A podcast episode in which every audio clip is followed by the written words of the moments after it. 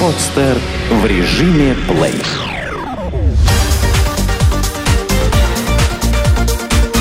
Банк.ру. Информационный дайджест.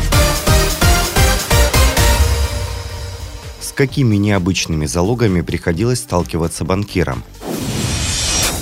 Когда деньги нужны очень срочно, заемщики готовы заложить все, что угодно, лишь бы скорее получить заветный кредит. В большинстве случаев банкиры, конечно, вынуждены отказываться от неликвидных залогов, но зато они могут рассказать о самых интересных предложениях, которые получали от клиентов.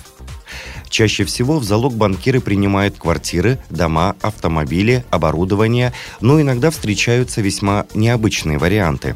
Как отметила директор департамента кредитования розничного бизнеса МСБ «Абсолют банка» Елена Ковырзина, бывают случаи, когда в качестве залогов заемщики предлагают домашних животных, произведения искусства, товары в обороте. Так, например, один из клиентов в качестве залога предложил собаку породы лабрадор и готов даже был предоставить документы по оплате питомца. Другой клиент решил оставить в залог сертифицированные бриллианты и коллекцию картин современных русских художников из 500 позиций оценочной стоимостью в 12 миллионов рублей. Еще одним интересным предложением были страусиные яйца, которые заемщик предлагал в качестве товара в обороте.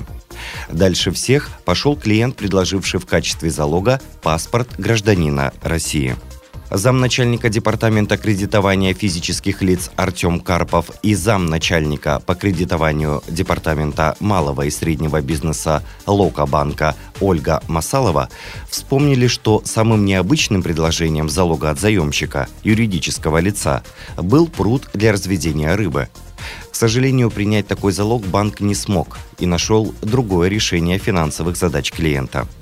Что касается залогов по кредитам населению, то на данный момент самый необычный залог в Локобанке – морской катер – по словам директора Департамента продаж и продуктов Росгосстрахбанка Вилена Ли, ему встречались следующие экзотические залоги. Права на вылов рыбы в акватории Тихого океана, права на выручку от проката кинофильма, художественные ценности, картины, скульптуры, антикварная мебель, кислота с содержанием драгоценных металлов.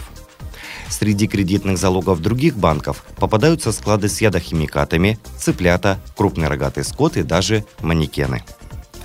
Большинство банков с экзотическими залогами стараются не работать, поскольку в случае проблемы с должником реализовать подобное имущество бывает крайне сложно. Самым щепетильным в этом вопросе является Сбербанк. Как заметили в пресс-службе, линейка кредитных продуктов Сбербанка в розничном сегменте, а также в сегменте микро и малого бизнеса, не предусматривает передачу банку необычных залогов. При неисполнении заемщиком своих обязательств банки реализуют залоги посредством собственных сайтов или специальных виртуальных площадок. Например, «Залог24», «АДВ Залог», «Продаем залог» и другие. Однако некоторые залоги банки могут оставлять себе, например, мебель или оргтехнику. Одним из самых оригинальных предложений на мировом рынке залогового кредитования является предложение латвийского ломбарда «Контора», который выдает кредиты под залог души. Причем в Латвии душа оценивается в 100 в 1000 долларов. Заемщик заключает договор на срок 90 дней, где в строке «Залог» указывает нематериальная сущность, а именно бессмертная душа. Процентная ставка по такому кредиту составляет 1% в день. Душу можно выкупить или обменять противном случае она переходит в собственность ломбарда. Отбоя от клиентов у компании нет. В каких странах принимают к оплате российские рубли? Доллары или евро – валюты мирового значения, и неудивительно, что их свободно принимают к оплате во многих странах мира. Чего пока не скажешь о российском рубле. Тем не менее, и здесь есть свои подвижки. Может быть, до статуса мировой валюты рублю еще очень далеко, но вот региональной он уже имеет право себя считать. В основном пока идут навстречу российскому рублю страны, в которых наши граждане очень много тратят. Одной из таких стран является Финляндия. По словам экспертов, около трети всех туристических доходов страны приносят именно российские туристы. В год россияне тратят в этой северной стране около 1 миллиарда евро. Недавно сразу несколько крупнейших торговых сетей Финляндии объявили, что с декабря 2012 года начнут вести расчеты с покупателями, в том числе и в рублях.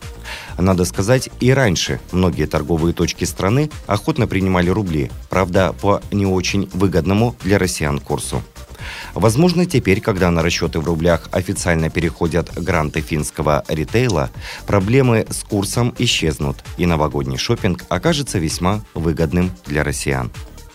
Также российские рубли готовы принимать в отдельных районах Турции, куда российские туристы любят заглянуть в поисках недорогой и качественной одежды местного производства. Кстати, специально для российских покупателей одежду за рубли продают и приграничные районы Китая. На валютной бирже Китая рубль уже несколько лет торгуется наряду с другими мировыми валютами.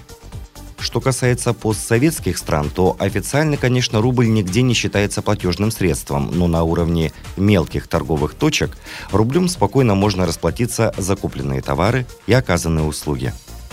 С большим удовольствием рубли принимают торговцы Таджикистана, Узбекистана, Армении. Многие граждане этих стран работают в России, поэтому и отношение к российской валюте положительное. Также о том, чтобы ввести рубль в качестве расчетного средства, подумывают власти Приднестровья. От чего зависит цена московской квартиры? Кто знает, из чего складывается стоимость квартиры, всегда сможет поторговаться и оставить за собой 2-4 тысячи долларов. Сумма не маленькая и есть за что бороться. Начнем с района. Все хотят, чтобы метро было поближе, а вместо шумных и пыльных трасс под окнами находился парк или лесок. Именно поэтому квартиры на Воробьевых горах стоят дороже жилья в Центральном округе. Сокольники из непрестижного Восточного округа, благодаря своему парку, тоже обгоняют некоторые элитные районы. Дальше смотрят на этаж квартиры. Многие из пеленок усвоили, что первый и последний этаж – это плохо. Но в Москве это правило нужно забыть. Здесь первый этаж будет цениться на вес золота, если дом находится на первой линии или в проходном месте. Всегда можно магазин открыть или офис. Последний этаж – тоже привлекательная вещь. В Центральном округе можно докупить часть крыши и двухуровневый пентхаус к вашим услугам. С ремонтом не все так просто. С одной стороны, дорогой ремонт красит квартиру, но и повышает при этом ее стоимость на 20-50%. Не все готовы платить за чужие дизайнерские изыски, которые могут надоесть уже через полгода. Квартира совсем без ремонта тоже будет отпугивать покупателей. Поэтому лучшее решение – косметический ремонт, и на цене не сильно отразится, и людям понравится. Квартира в кирпичном доме будет на 5% дороже монолита, а монолит настолько же дороже панели – Наличие большой кухни, балкона, ухоженной ванной комнаты повышает стоимость жилья на 5-7%. Адекватные тихие соседи без вредных привычек – несомненный плюс. Конечная остановка автобусов с их выхлопами под окнами – минус. Значение имеет все. Как близко находится школа и детсад, далеко ли шагать до супермаркета. Если вы покупатель, упирайте на минусы и просите снизить цену. Под давлением фактов никто не устоит.